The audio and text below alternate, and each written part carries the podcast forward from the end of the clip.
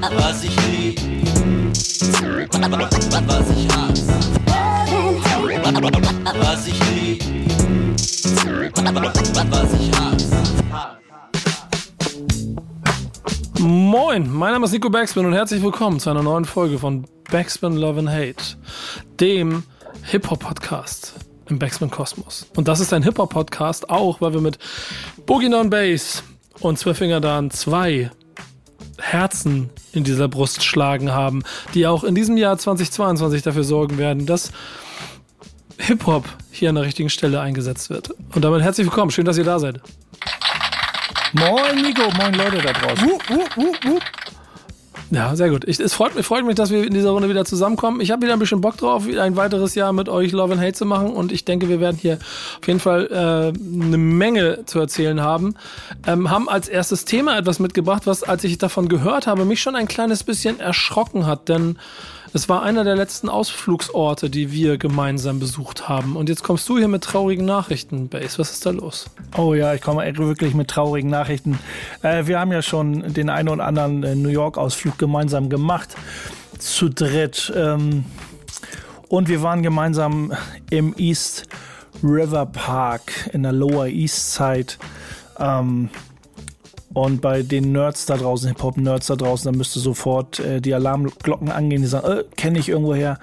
Das berühmte Amphitheater, Wildstyle, der Film, ähm, ja, kommt unter die Räder leider. Da gibt's gibt's äh, auf verschiedenen, ist glaube ich jetzt schon abgerissen worden leider, kurz und knapp.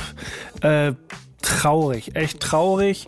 Das Amphitheater, das äh, ist ja nicht irgendwie, hat natürlich, die Hip-Hopper kennen das natürlich von Wildstyle. Ähm, das war aber so eine, so eine Open, so eine Open Stage, nicht Open Stage, aber so, eine, so, ein, so ein freies Theater, Open Air Theater, wo wie Shakespeare-Vorführungen und so. Also ich weiß gar nicht, das weiß gar nicht mehr, die erste Vorführung, da steht doch irgendwas in unserem Artikel. Auf jeden Fall einige Jahrzehnte äh, wurde das eben im East River Park benutzt für äh, Theateraufführung und entsprechend ähm, hat man eine Location wohl in den 80ern gesucht und Wildstyle, äh, die Abschlussparty, das Finale des Films im East River Park Amphitheater. Äh, hat also schon ein paar Jahre auf dem Buckel. Nico, wir waren ja schon da. Es wurde immer mal wieder so ein bisschen schick gemacht.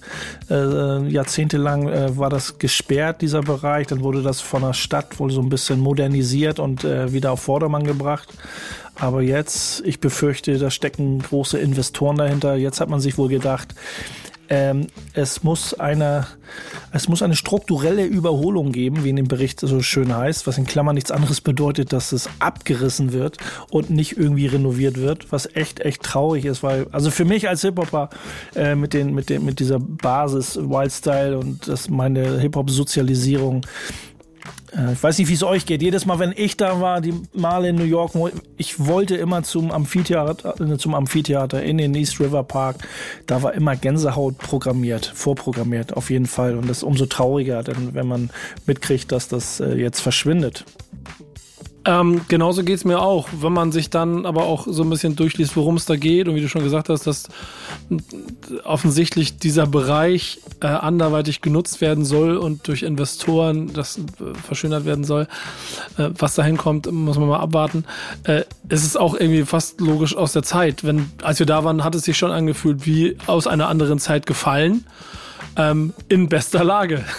Das muss man ja auch mal ehrlicherweise sagen. Ja, wenn man genau, wenn man sich so ein bisschen die Ecken da anguckt, Lower East Side, ja. da ist äh, da ist die Williamsburg Bridge, da geht es nach Williamsburg, Brooklyn, Williamsburg. Das ist ist schon so ein Hipster, also vielleicht nicht direkt am Lower äh, am, am East River Park, aber äh, klar, wenn da Bauland ist, dann könnte da schon ordentlich was hingezimmert werden. Ähm, ja, keine Ahnung, ob ich warum sollte man das abreißen, wenn man den Park nicht irgendwie für was ganz anderes nutzen möchte, als, als äh, es als Park zu belassen? Also ich befürchte tatsächlich, dass da Bauland, also irgendwelche modernen äh, Wohnblöcke hinkommen. Ja, irgendwie tut es schon weh und äh, bleibt dann am Ende auch nur eine Erinnerung, auch dass es nicht so viele Möglichkeiten offensichtlich gegeben hat, dem Ganzen noch irgendwie eine Abschiedssache zu geben. Bleibt die Frage, ob man überhaupt hätte drum kämpfen können oder ob dann am Ende dann doch so eine Stadt wie New York und dann auch dann besagte, wie heißt es hier, ähm, Grundstückspreise dafür sorgen, dass solche Sachen leider immer verschwinden müssen. Ist ja nicht das erste Mal, dass ein Hip-Hop-Ort quasi auch in diesem Hip-Hop-Mecker verschwunden ist.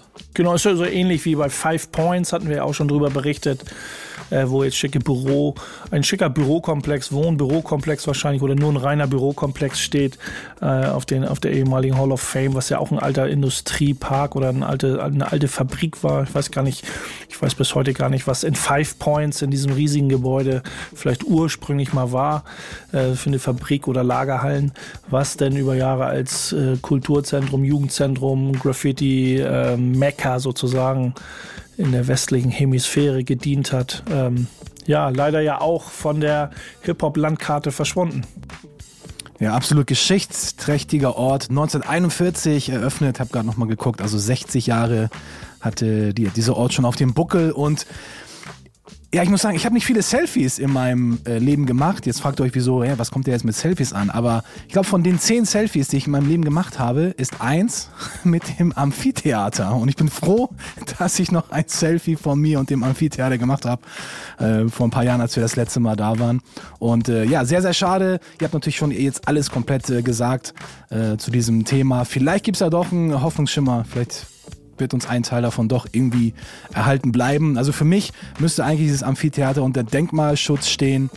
Ähm, nach dieser Geschichte mit Five Points, was ja eher auch so eine Nacht- und Nebelaktion war, ja vollkommen alle überrascht wurden und schockiert waren, kommt das jetzt auch so ein bisschen, ja, ich würde sagen, ein klein wenig mit Ansage, aber so jetzt, dass man so vor den, vor dieser, vor dieser vollendeten Tatsache steht, das tut eigentlich schon echt doll weh und ähm, ja, ich habe trotzdem noch ein klein wenig Hoffnung, dass vielleicht doch noch irgendein kleines Stückchen davon weiterleben wird. Ne, es halt ist für, für uns als Hip-Hopper ist es natürlich in der, bleibt es so in Erinnerung oder wir, wir äh, ziehen äh, unsere, unser Gefühl daraus, dass wir es von Wildstyle kennen und, und halt verbinden das mit Hip-Hop. Äh, die Stadt New York oder der Bezirk kennt das natürlich als klassisches Amphitheater, als Theater an sich. Ne? Wenn da irgendwie da, also die, die Hip-Hop-Gemeinde vielleicht in der Ecke, die sagt, die hat, glaube ich, sowieso da nicht viel Mitspracherecht, aber ich glaube schon, dass sich da ein paar Anwohner ähm, zusammengetan haben zu gucken. Also der Park an sich ist einfach auch ein schöner, ist nicht so ein riesengroßer Park, aber es ist einfach schön über die Ecke, über den East River gelegener Park, auch ne, so typische für New Yorker Verhältnisse ja schon äh, Naherholung, wenn man so ein bisschen aus der Ecke Manhattans kommt. Absolut. Und wichtig, glaube ich, auch nochmal zu erwähnen, dass das ja auch ein, ein sehr starker kultureller Treffpunkt ja war, auch, auch schon immer. Also nicht nur, nicht nur für äh, White Style, sondern für jegliche Form von äh, Kultur. Das vergleiche ich immer so ein bisschen wie mit dem, dieser, dieser Freilichtbühne äh, bei uns in Hamburg im äh, Planten und Blumen. Da laufen ja auch sehr, sehr viele kulturelle Geschichten im Sommer, wenn man das mal so ein bisschen verfolgt, was da alles in dem äh, ähm, Kalender steht, in dem Veranstaltungskalender. Das findet man sonst nicht so einfach an, an anderer Stelle. Deswegen glaube ich, sind solche Orte auch immer sehr, sehr wichtig und sollten, ja, wenn möglich, dann auch äh, beibehalten werden. Ja, das wäre zum Beispiel. Da, hast du, da triffst du das in jeder großen Stadt, gibt es halt solche, wie Planten und Blumen in Hamburg schon berühmt. Aber stellt euch mal vor, so 10% 20% von Planten und Blumen äh, muss dem, äh, da wird, äh, wird platt gemacht, wird planiert, um da irgendwelche äh, Neubauwohnungen äh, zu errichten. Das wäre auch schon, wäre auch schon tragisch und krass, wenn das so, wenn das so kommen würde. Ich habe immer noch eine Erinnerung an das Ganze. Ich weiß nicht, ob ihr euch daran erinnern könnt, als wir zusammen da waren, haben wir da ein bisschen rumgesessen und gechillt und auf einmal kam so ein Squirrel und hat sich Fall. Hast ja. zu mir gesellt. In irgendwelchem Geiste saß er bei mir und hat sich dann mit mir einen schönen, schöne fünf Minuten gemacht und hat neben mir gesessen. Ein bisschen Fotoshooting, war ganz süß. Das ist eine der Erinnerungen, die ich immer an diesen Ort haben werde. Und es war auch herrlich, äh, also hat, hat auch eine besondere Atmosphäre, vor allen Dingen, wenn man die Geschichte kennt. Jetzt ist es weg. Ihr werdet es alle nie wieder erfahren, die ihr noch nie dort gesessen habt. Die, die es erlebt haben, dürfen sich freuen, ähm, dass sie zumindest eine Erinnerung haben, so wie wir. Genau wie die musikalische, die wir dem Ganzen bauen. Ähm, Herr, Herr, Herr Dahn, äh, Herr Zwölffinger, was, was werden Sie uns kredenzen? Ja, bei dem Thema fiel mir sofort der Chief Rocker Busy B ein, der einer der vielen Rapper äh, ist, der auch aus dem oder in dem Film White Style auch eine große Rolle spielt als Live-Performer, der Chief Rocker Busy B live im äh, Amphitheater und ihr hört schon das Instrumental Down by Law von Fab Five Freddy die ganze Zeit im Hintergrund und das ist ja auch eines der Instrumentals, die auch immer wieder in dem Film auftauchen, wo die MCs drauf performen und äh, ja, ein Song mit Busy Bee, wo er live in diesem Amphitheater performt, den hören wir jetzt. Ähm, gute Wahl. Wie dieser Sendung zu folgen. Also bis gleich. Was ich Backspin Love and Hate mit Nico Down und Bass ist ein Podcast, der euch schon auf die emotionale Hip-Hop-Achterbahn mitnimmt. Es kann manchmal sein, dass wir euch ein bisschen downern müssen, wie es gibt kein Amphitheater mehr, aber wir sind natürlich auch dazu da, um euch wieder Hoffnung zu geben, denn wenn ihr demnächst trotzdem mal plant, nach New York zu fliegen, um zu den Wurzeln von Hip-Hop zu reisen und Dinge zu erleben, vielleicht von denen wir hier auch reden, dann hat der gute Boogie Down Bass hier einen neuen Anlaufpunkt für euch. Auf jeden Fall. Man muss ein paar Kilometer weiter reisen. Man bleibt in New York. Man muss, äh, man fährt nach Queens. Man fährt äh, in den Flushing Meadows Corona Park, äh, was natürlich nichts mit dem derzeitigen Corona zu tun hat. Aber ähm, da gibt es einen Bildhauer, der heißt Sherwin Banfield. Der hat eine Statue geschaffen von äh, LL Cool J, ähm, die äh, in seinem Heimatborough Queens LL Cool steht. J is hot as Ähm, hell. ja, bin darüber, keine Ahnung, Facebook, bei OK, OK Player kommt, kommt der Artikel her. Äh, da habe ich das gefunden. Fand ich ganz cool, weil er auch so ein, ich sage jetzt mal sehr nerdiger, das, wenn man das so liest, dieser Artikel, ein sehr nerdiger Bildhauer ist. Also ich finde das, find das ganz geil. Also wie gesagt, in, in Queens steht das gute Stück äh, im, am, im David Dinkins Circle im Flushing Meadows Corona Park, unweit von, wie heißt das Ding, Nico, da äh, Unisphere, Omnisphere, ich habe keine Ahnung, wie diese große Weltkugel da heißt. Da waren wir auch noch nie, oder? Da Nee, wir, stimmt. Ja, wir waren genau. noch nie in diese, bei dieser berühmten ähm, Weltkugel, wo irgendwie das jedes fünfte äh, Hip-Hop-Video gedreht wird, was aus Queens kommt, habe ich immer das Gefühl. Äh, auf jeden Fall spielt das immer eine große Rolle. Auf jeden Fall steht da eine Statue von L.A. Cool J, von dem Bildhauer Sherwin Banfield. Und ich lese das ganz cool, ganz kurz ähm, vor, weil er hat, äh, der Bildhauer hat eben so in seinem Studium antike ähm, antike chemetische Statuen, griechisch, römisch, italienisch, ist so ein alter Renaissance-Meister irgendwie. Das hat er halt gelernt, auch so nachzubilden. Und da hat er eben auch versucht, die Sensibilität, die Entschlossenheit von L.A. Cool J, die Kraft und die Stärke, so schreibt das, ist es in diesem Artikel geschrieben, versucht er halt mit in diese Statue zu packen. Ähm, ist irgendwie schon ganz cool. Es ist schon sehr, sehr ähm, realistisch, kommt die schon rüber, die Statue.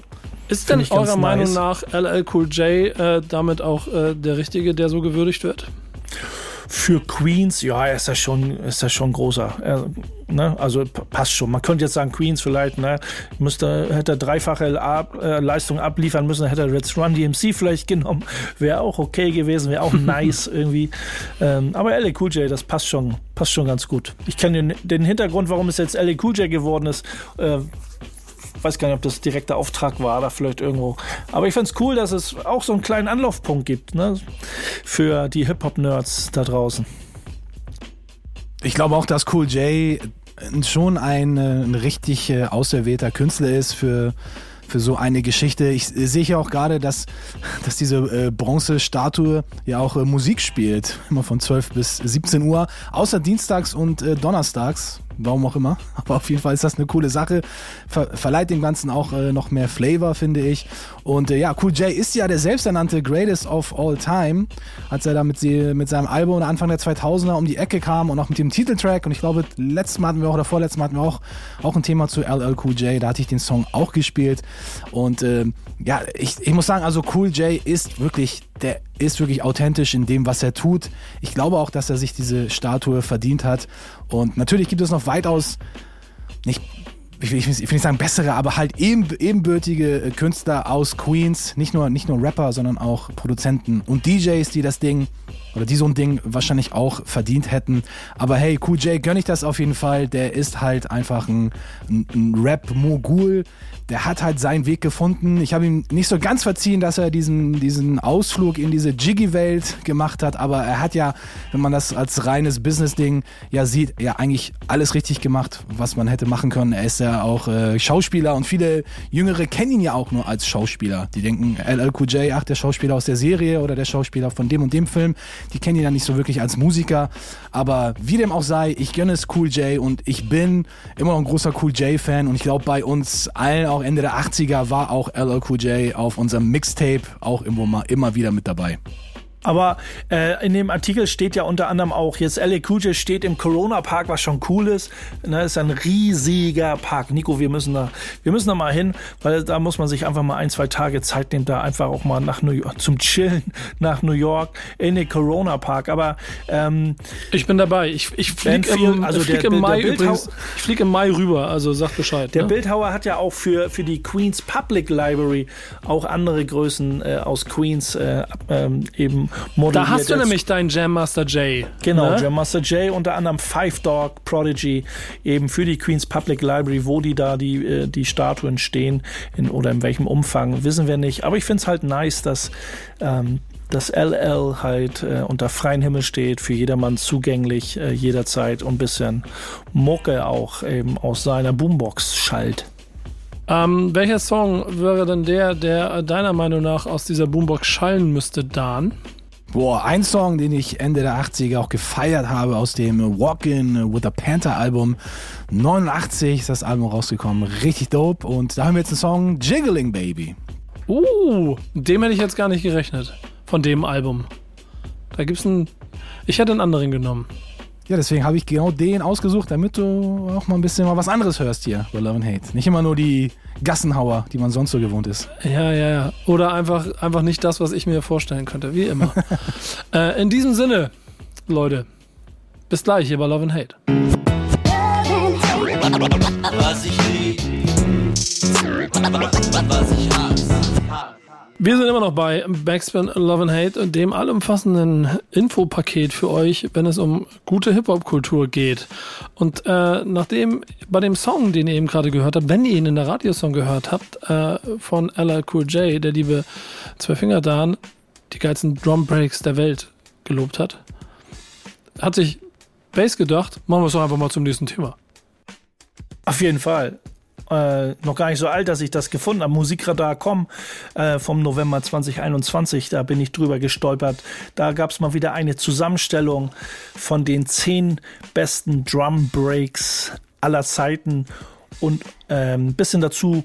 In dem Artikel wird so ein bisschen erklärt, wo, da, ähm, wo die Breaks herkommen, von welcher Band, ähm, welche Musiker da dran beteiligt waren oder welcher Drummer sie vielleicht eingespielt hat. Und äh, wird auch mal ein Beispiel gegeben.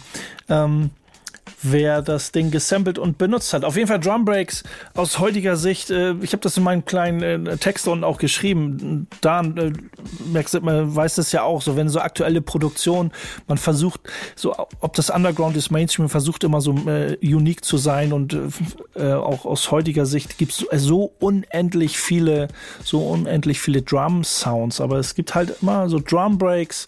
Früher habe ich immer gedacht, so, oh, nicht schon wieder. Ne? Also wir benutzen auch immer Impeach the President und in dieser Best of Ten ähm, ist natürlich auch Impeach the President als Drumbreak drin, aber so Früher hat man immer so gedacht, so, oh, ja, Drumbreak, immer der gleiche, immer der gleiche, oh, der gleiche Sample, der gleiche Drumbreak. Und heute freue ich mich tatsächlich, wenn man sehr synthetische Musik hört oder auch ähm, jazzige, weibige Chill-Hop-Sachen oder so. Und dann kommt mal wieder ein Drumbreak, den man sowieso feiert und dann hat der Producer ihn vielleicht auch cool gechoppt, cool arrangiert. Dann freue ich mich auch immer wie so ein kleines Kind.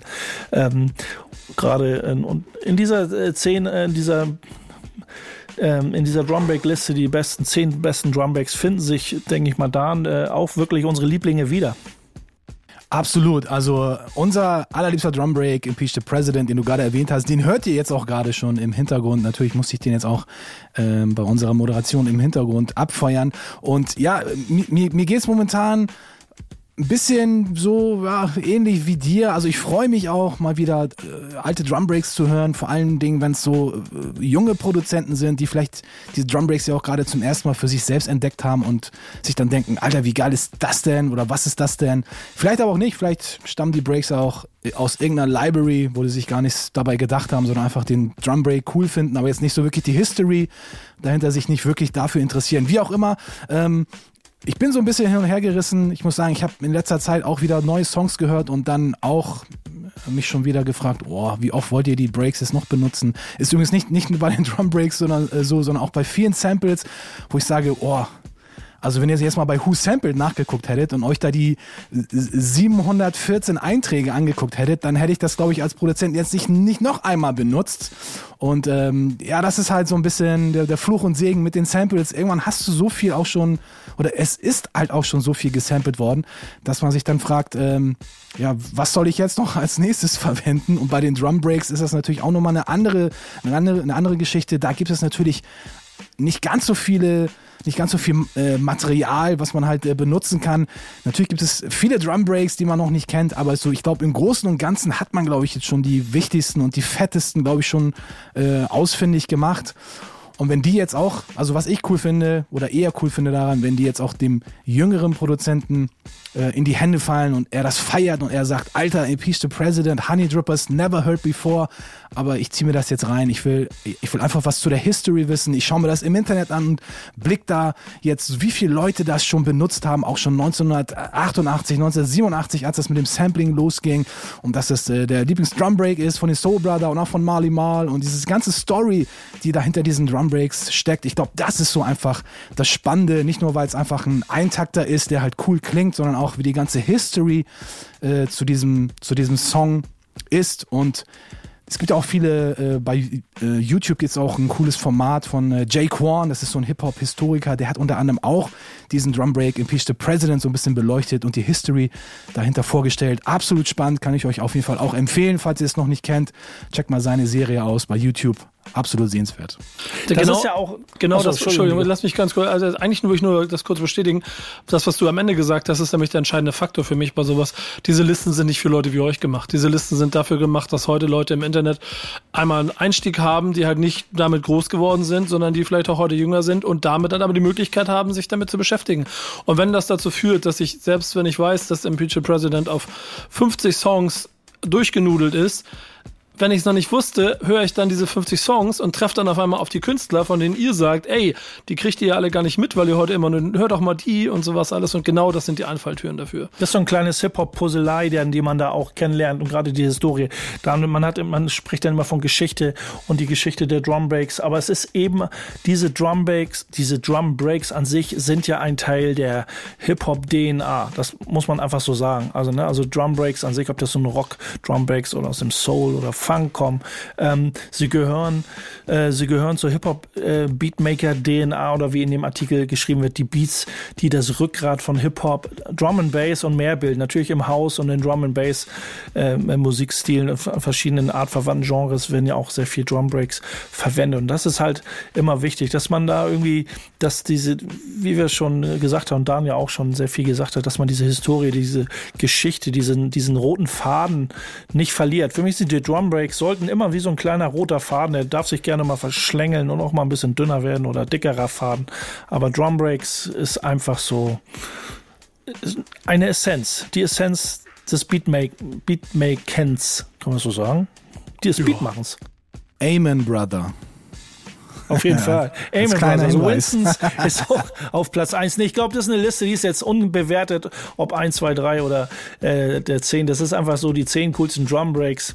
Ähm, naja, äh, welcher ist deiner best, unser, unser bester Drumbreak Nummer 6 in der Liste Honey Drippers, Impeach the President. Aber sind, da sind ja auch, wenn man da noch mal eine Minute mehr verliert, ähm, fast alle, fast alle Drumbreaks finden sich ja, oder vielleicht sogar alle finden sich auf äh, Ultimate Breaks and Beats wieder der ersten äh, ja, Hip-Hop Sample Library, wenn man das so möchte, äh, was ja auch ähm, richtig Cooles, um da in die Historie. Es sind sehr wenig Infos auf den Platten drauf, aber äh, ich glaube, wir haben damals äh, Ultimate Breaks and Beats, haben wir auch schon oft drüber gesprochen, so sehr viel verwendet bis heute und ähm, haben wir auch als, als Lehrmittel sozusagen verwendet und benutzt. Ja, Nummer 11, Impeach ist drauf und äh, Big Beat auf der anderen Seite auch. Also zwei richtige Banger in Sachen Drum Breaks. Und äh, ich würde sagen, äh, wir spielen mal ein bisschen Musik, Nico. Oder, oder hast du noch was?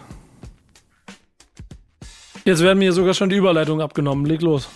Ja, also ich dachte mir, die Top 10 der besten Drum Breaks aller Zeiten, das verdient doch einen Quick Mix. Und da habe ich mir jetzt alle 10 Drum Breaks mal zusammengesammelt und feuer die jetzt alle nacheinander ab.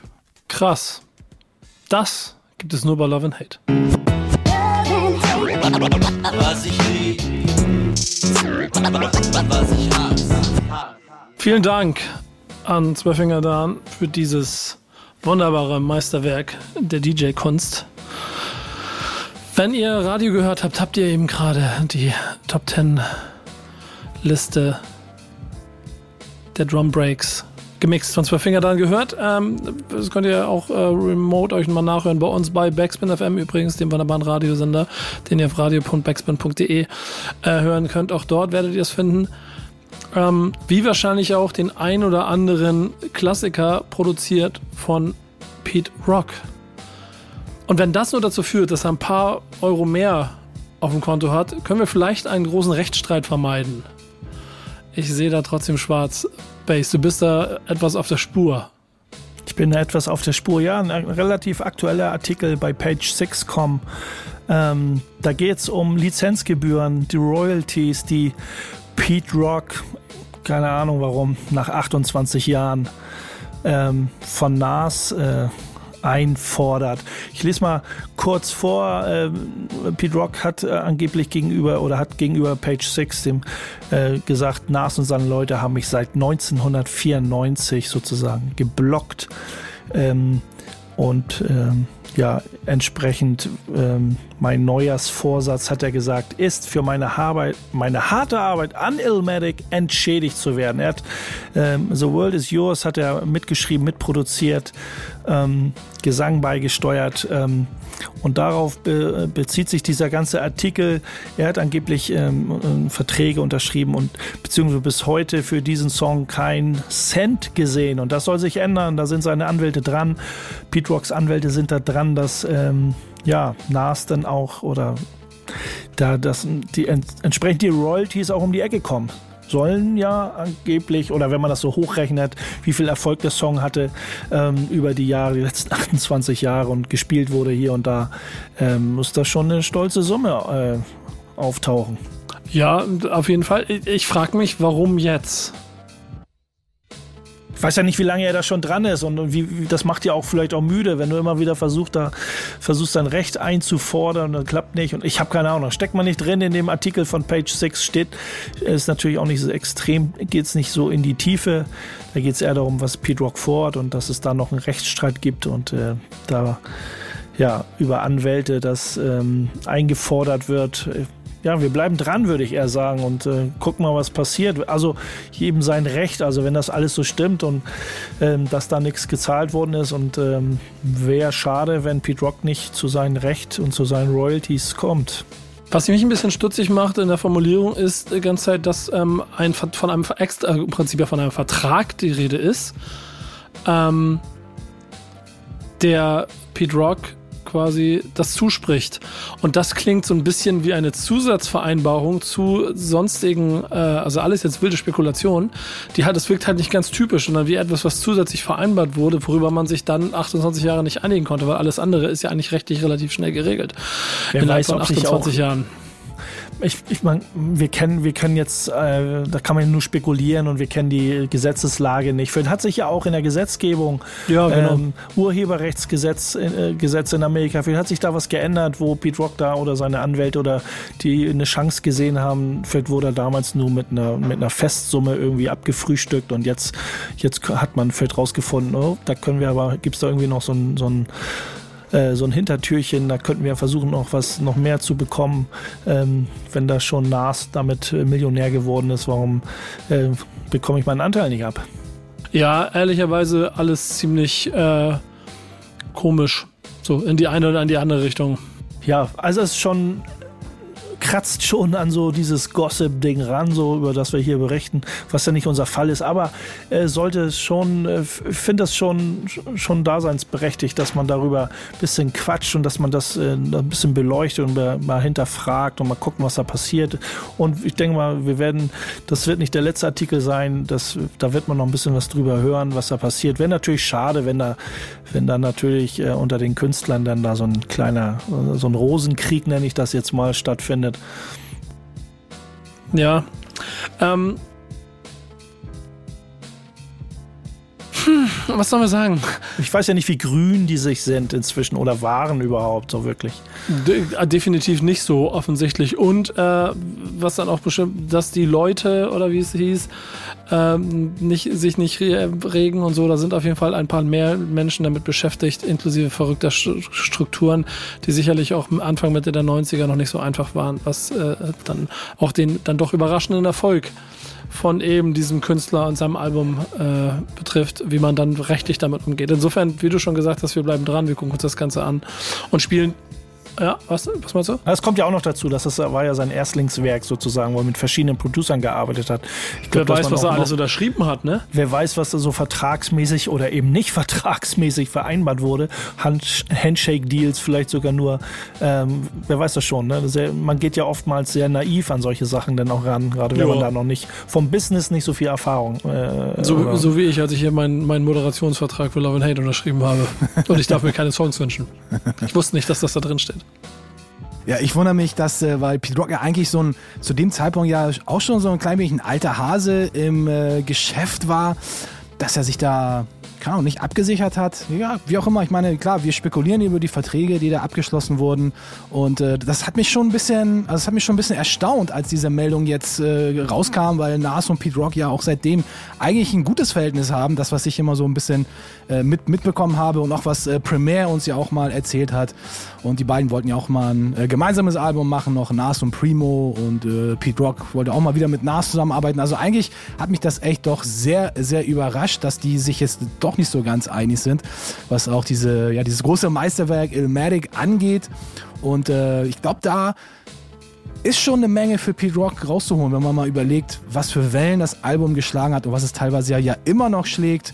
Und auch wenn Nas schon müde geworden ist und, und, auch schon jetzt ein paar Mal gesagt hat, er ist jetzt fertig mit Elmatic, er will damit nichts mehr zu tun haben, 30-jähriges Jubiläum kommt übrigens übernächstes Jahr. Ich glaube, da wird er sich trotzdem noch mit einmal beschäftigen müssen und auch in 35 und 40 und 50 Jahren wird das immer noch ein Thema sein. Und ich glaube, deswegen ist Pete Rock wahrscheinlich auch so scharf drauf, da seinen Anteil zu bekommen, weil er es natürlich auch, ja, sag ich mal, wie nennt man das, äh, eine Kuh, die man melkt oder so. Ich kann noch irgend so ein Sprichwort, bla bla bla. Und ein Gold, Goldesel, Goldesel, das ist ein Goldesel, das wollte ich eigentlich sagen. Ich glaube, das Ding wird auch noch, glaube ich, wenn Pete Rock unter der Erde ist, auch wahrscheinlich noch Geld abwerfen. Deswegen, klar, absolut verständlich, dass äh, Herr Peter Phillips da seinen äh, Anteil haben will.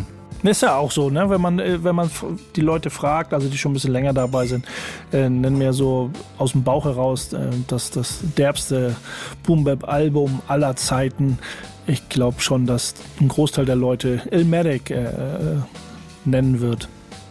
Es gibt ja schon so ein bisschen die Punkte, die da nach wie vor so ein bisschen komisch sind. Warum hat man nach 28 Jahren immer noch kein äh, Geld für etwas bekommen, wenn es wirklich so ist. Weiß Nas überhaupt Bescheid über das, was da passiert? Ne? Also ist der überhaupt, ähm, ist das überhaupt irgendwie sinnvoll? Was interessant wäre, die haben ja, glaube ich, schon noch mal irgendwo dazwischen gearbeitet, also dann nochmal wieder gearbeitet innerhalb dieser 28 Jahre. Warum war das da oder ist das da nie zu einem Problem geworden? So hat halt generell gar kein Geld gekriegt für den Beat zum Beispiel? Oder geht es jetzt nur um Extra-Tantieme? Also es gibt so genug Fragen, die man sich theoretisch ähm, doch dazu stellen kann. Weißt du? Und wenn, wenn das so ein Präzedenzfall wäre, dann ist es so mhm. meine, meine Behauptung, dass man vielleicht, vielleicht hat sich irgendwas in der Gesetzeslage geändert, dann könnte das ja auch noch weitere Wellen auch zu ganzen, zu noch anderen äh, Veröffentlichungen von anderen Künstlern auch noch führen, wenn es der Fall sein sollte, aber das ist Mutmaßerei hier gerade. Wir sind, wir sind einfach dran, wir bleiben dran, mal gucken, was so in den nächsten Monate äh, kommt in dem, bei dem Fall. Investigativjournalist äh, Boogie Down Bass wird uns auf dem Laufenden halten. Und solange hören wir jetzt als Song zu dieser News uh, The World is Yours von Nas, oder? Mine is mine is mine, whose world is this? Echt? It's yours. In diesem Sinne, hier gleich Zielgerade, Love and Hate. Und es war fast so, als hätte ich mir einen Song gewünscht. Was ich lieb, was ich hasse. Bagsman Love and Hate auf der Zielgerade. Boogie Down Bass, zwei Finger da und meine Wenigkeit Nico Bagsman. Für euch hier in einer Sendung, die sich so ein kleines bisschen wie ein feucht gewordener Traum von Dan und Bass zum Jahresbeginn anfühlen, muss ich ehrlich sagen. Denn wir reden über Drum Breaks, wir reden über Pete Rock, wir reden über Hip-Hop-Startuhren. Es wird ein bisschen traurig am Anfang, aber seitdem sind wir hier quasi auf der Achterbahn der Gefühle nur noch Richtung Norden. Und jetzt war doch klar, dass in diesem Gesamtkonstrukt auch nicht noch DJ Premier fehlen darf, denn auch der ist Teil der Sendung. Auf jeden Fall, wo, ähm, wo, wo, wo äh, Pete Rock auftaucht, äh, ist äh, DJ Premier nicht weit, ne, Nico? Ja, genau, das? genau. Premier, Premier, Premier, Premier. Premier. Äh, ja, auf jeden Fall ist ein bisschen Internet treibt gut, auf jeden Fall. Ähm, der Artikel, um den es eigentlich geht, ist schon ein bisschen älter, aber nicht äh, umso, ist aber trotzdem aktuell. I Still Love Her ist eine Internetseite, die, ähm, die liebe Vanya, die da immer äh, coole äh, Boom-Bap-lastige Sachen postet, Ausschnitte aus, aus anderen, aus Reportagen, Interviews und alles. Und da hat sie vor ein paar Tagen ähm, ja ein Skit sozusagen, ein Skit aus einem aus einem Interview von Genius, Genius Level. Äh, viele kennen ja das das äh, die Seite Genius bekannt dafür für äh, gerade für für Lyrics, ähm, wo dann ähm, wo man sich so ein bisschen rumtummeln kann, wenn man die, äh, wenn man die Texte sucht von bestimmten Songs. Aber die bieten nicht, äh, Genius bietet halt noch mehr Interviews und äh, Stories allgemein. Und da gibt es eben auch das Format Genius Level. In Talk ist das äh, mit Rob Markman und äh, da gibt es ein langes Interview mit DJ Premier. Kurz und knapp. Ähm, äh, DJ Premier hat eben da auch Aussagen getroffen, dass er sich über die aktuelle Rap-Szene, aktuelle Musikszene eben auch kontinuierlich informiert, sich schlau macht, was da passiert, ähm, um einfach auch zu wissen, wo sich das alles hinbewegt aber wie er sagt, einfach auch Teil der Hip-Hop-Kultur ist und äh, sich da man sich nicht verschließen sollte und äh, dem Ganzen nicht den Rücken kehren sollte. Auch er sagt dann direkt, ist es, es ist nicht die Musik, die ich mache, aber es ist Teil unserer Hip-Hop-Kultur. Ja, Nico, du hast freudestrahlendes, äh, Freude, meine Reden, meine Reden, meine Reden. Leute, Leute, das ist doch schon, das ist doch schon wie, ein, wie, ein, wie, so, wie, so, eine, wie so ein Bauch, also wie so ein Bauchboxer gerade, oder Dan? Was sagst du? Auf gar keinen Fall. Mm. Also ich, ich glaube, das ist jetzt kein Freifahrtschein, um jeden äh, neuen Kram da draußen oder jeden neuen Trend äh, zu akzeptieren. Was ich cool finde und was Premier richtig gut vorgemacht hat, ist, wenn er mit dem Künstler zusammenarbeitet, der nicht, sag ich mal, aus unserer, aus, aus unserer Hip-Hop-Welt stammt. Ich nenne da mal als Beispiel äh, Christina Aguilera zum Beispiel oder auch Two Chains jetzt gerade aktuell. Da hat Premier nämlich auch einen Track mit denen gemacht und ich muss sagen, Premier, der hat den Künstlern einfach auch seinen Stempel aufgedrückt sozusagen. Also so finde ich es wirklich cool, wenn, wenn ich sage, ich finde einen Künstler, der gerade aktuell so durch die Decke geht, auch so cool, dass ich ihm mit, äh, dass ich ihm quasi oder mit, dass ich äh, mit ihm mir eine Zusammenarbeit vorstellen kann, ohne mich dabei zu verbiegen. Ohne äh, jetzt irgendwie mich anzupassen, sondern ich will mit ihm zusammenarbeiten, weil er ein cooler Rapper ist und wenn er dann meine Produktion fühlt, meine Beats und das dann sozusagen dann, dann zustande kommt, dann finde ich das mega geil und so sollte es meiner, meiner Ansicht nach auch wirklich sein. Also es sollte jetzt keiner sag ich mal, sich extra verstellen müssen, sondern jeder sollte das tun, was er liebt und was er wirklich am besten kann. Und Premiere hat halt nun mal Boom Bap als seine, als äh, seine beste Übung sozusagen am Start. Und wenn dann noch ein fresher Rapper draufkommt, so wie Two Chains, wo ich auch jahrelang gedacht habe, der Typ ist einfach, das ist einfach nicht meine Welt. Aber wenn man dann merkt, dass wirklich der Rapper auf dem Primo-Beat spitten kann, wie auch zum Beispiel J. Cole das ja auch bei einem Gangster-Feature bewiesen hat, oder wie ich auch finde, Bushido damals äh, auf einem äh, Premiere-Beat, der Song heißt Gangster, wie er da auch gerappt hat, ey, ich muss sagen, mit so einem Primo-Beat klingt das für mich auch alles wirklich harmonischer, muss ich, muss ich einfach wirklich sagen. Und wenn, wenn, diese, wenn diese Zusammenarbeit dann so stattfinden kann, dass wirklich beide Lager dann etwas daraus haben, dann ist es doch perfekt. Also anders, also anders könnte ich mir das nicht erklären, wie man zu so einer Akzeptanz kommt, weil wenn man wirklich die Primo Beats jetzt gegenüberstellt zu aktuellen Produktionen, dann muss man schon sagen, da liegen wirklich schon ein paar Welten zwischen. Aber wenn sich dann doch gemeinsame Wege auftun, dann ey, unterschreibe ich das sofort als allererster dass das auf jeden Fall eine Möglichkeit ist, wo wirklich alle Generationen etwas davon haben.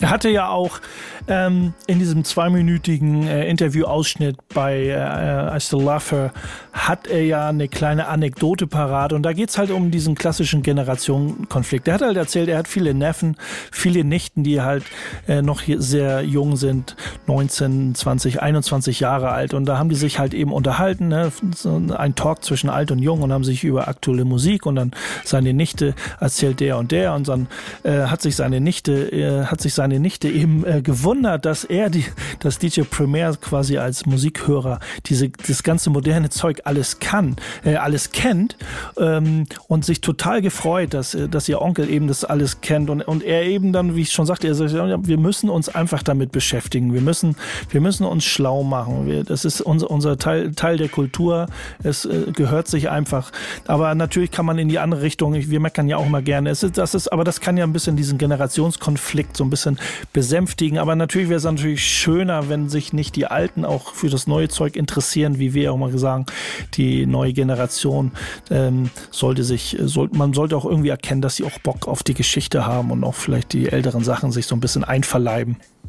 Man, man muss ja auch dazu sagen, der Generationenkonflikt, der besteht ja auch schon seit vielen Jahrzehnten im äh, Hip-Hop, nicht nur jetzt seit ein paar Jahren oder seit zehn Jahren, sondern auch zu unserer Generation. Auch da war es schwer, vielleicht, vielleicht nicht ganz so schwer wie, wie heute, weil ich da doch mehr Parallelen sehe vom Sound her und von der Einstellung her. Aber auch da war auch nicht immer alles Gold, was glänzt. Es gab auch da ganz viele Fake-Ass Motherfucker und Wack MCs. Also die gab es auch schon in den 80er Jahren und auch da war dieses Thema auch immer wieder äh, präsent. Und äh, insofern ist das jetzt für mich überhaupt nichts Neues und ich glaube auch die Generation von heute die äh, jetzt voll am Start ist und heiß ist, die auch die wird in 30 Jahren sagen, ey, was ist das, äh, ne, was ist aus unserer Generation geworden? Wir hatten damals nur dies und das und so waren wir drauf. Also ich glaube, jede Generation hat einfach dieses äh, Problem und ich finde, Premiere hat da echt einen guten Weg gefunden und ähm, der kommt da auch überhaupt gar nicht so irgendwie oberlehrermäßig rüber, sondern der respektiert alles, findet das auch alles cool. Teilweise glaube ich auch, dass er vielleicht auch ein bisschen nicht so ganz die Wahrheit sagt in einem Gespräch, als wir äh, noch äh, äh, ziemlich persönlichen Kontakt zu ihm hatten. Da meinte er irgendwann auch mal, dass er Soldier Boy cool findet und dass er Drake auch ein super harter, krasser Spitter ist, wo ich dann dachte, ist das jetzt Satire oder meint er das jetzt ernst?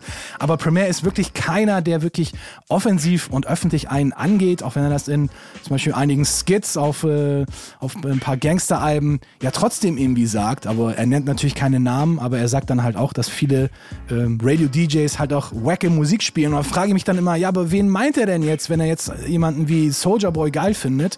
Wer, wer kommt denn danach äh, auf seiner Wackness-Skala? Oder hat er überhaupt eine Wackness-Skala? Und äh, da muss ich sagen, da, da hält er sich doch ziemlich bedeckt, was das angeht. Aber ist er vielleicht auch ziemlich schlau, jetzt um halt im Business zu bleiben, um sich halt auch alle Optionen und alle Türen offen zu halten. Man will ja auch keinen Streit mit potenziellen Kunden, mit denen man ja auch zusammenarbeiten kann. Und äh, ich glaube, das wird er sich schon ziemlich gut überlegt haben, ob er jetzt jemanden einfach disst oder nicht. Also ich glaube, Premier ist wirklich keiner, der einfach grundlos mit jemandem Beef hat. Ich glaube, Tweef oder so, wie es ja damals hieß, oder Beef bei Insta. Ich glaube, das hat man bei Premiere noch nicht wirklich gesehen. Die Lobeshymnen auf diesen Mann äh, sind äh, hier quasi fester Bestandteil dieses Formates.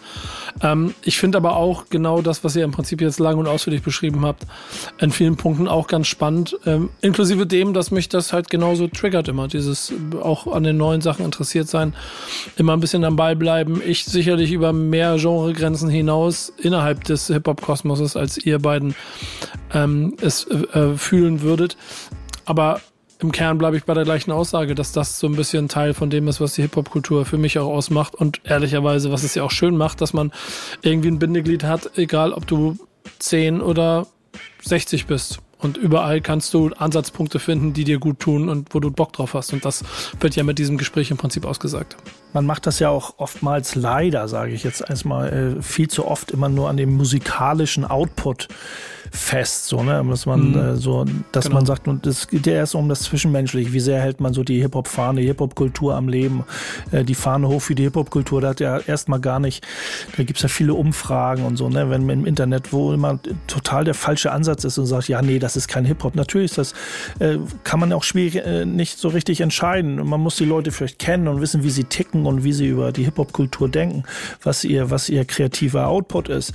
Ähm, ne, das, äh, das ist erstmal zweitrangig in dem Sinne. Ne? Das kann man natürlich als Ansatz nehmen und irgendwie so ein bisschen als, äh, ähm, als Hinweis darauf, wie sie vielleicht ticken, aber trotzdem kann das auch in die, in die Irre führen. Das ist immer schöner, wenn man mit den Leuten mal direkt spricht und sagen, Leute, der macht vielleicht einen komischen musikalischen Output, aber der ist Hip-Hopper durch und durch. Deswegen ist es immer schwierig, da jemand nur aufgrund seines äh, äh, Outputs musikalisch oder einen P-Boy oder einen Writer, was der malt, irgendwie äh, festzumachen, ob er jetzt so ein, ein richtig richtiger Keep It Realer, Oldschooler Hip-Hopper ist oder nicht.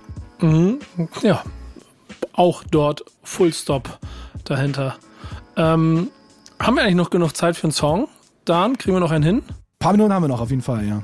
Dann würde ich sagen, geben wir genau diese Zeit dem letzten Song, der äh, in diesem Fall dann jetzt ähm, Full Clip von Gangster ist. Fast. Nein, ich habe mir einen DJ Premier Remix ausgesucht, der vom Titel her ziemlich cool passt, denn äh, ja, Musik entwickelt sich weiter. Music Evolution von Buckshot Le Funk. Absoluter, dicker DJ Premier Remix. Das ist unser letzter Track für heute. Und damit war es das auch schon bei Backspin Love and Hate. Danke an euch beide. Vielen Dank an den leitenden Redakteur fürs Zusammenstellen und den geheimnisvollen Redakteur im Hintergrund fürs ebenso Input geben. Gerne Ähm, wir hören uns in zwei Wochen wieder für eine neue Love and Hate, ne? Und ehrlicherweise habe ich das Dokument gesehen. Äh, Base, du musst ein bisschen arbeiten jetzt. Wir haben jetzt die Themen durchgearbeitet, ne? Wir brauchen jetzt neuen Stoff. Außer ich pack nur noch so Internet-Treibgut äh, aus, wo ich noch reichlich habe. Aber nein, wir versuchen ja auch ab und zu ein bisschen aktuell zu bleiben. Äh, Ja, Gas geben, gucken. Ich habe zwei, drei äh, nette Themen noch auf Halde. Ich finde den Begriff Internet-Treibgut immer so gut, so lustig. So, dann müsst ihr euch das vorstellen. Der alte Mann und das Hip-Hop-Meer. Äh, der alte Mann und die, und die Beats, äh, das ist äh, DJ Premier. Der alte Mann und die 12-10er, das ist Zwölffinger Dan. Äh, und wir alle sagen gemeinsam Tschüss. Bis zur nächsten Folge Love and Hate in zwei Wochen. Und jetzt noch ein Abschlusssong für alle, die Radio hören. Bis dahin, macht's gut. Ciao, ragazzi. Peace. Was ich lieb, was ich hasse. Was ich lieb, was ich hasse.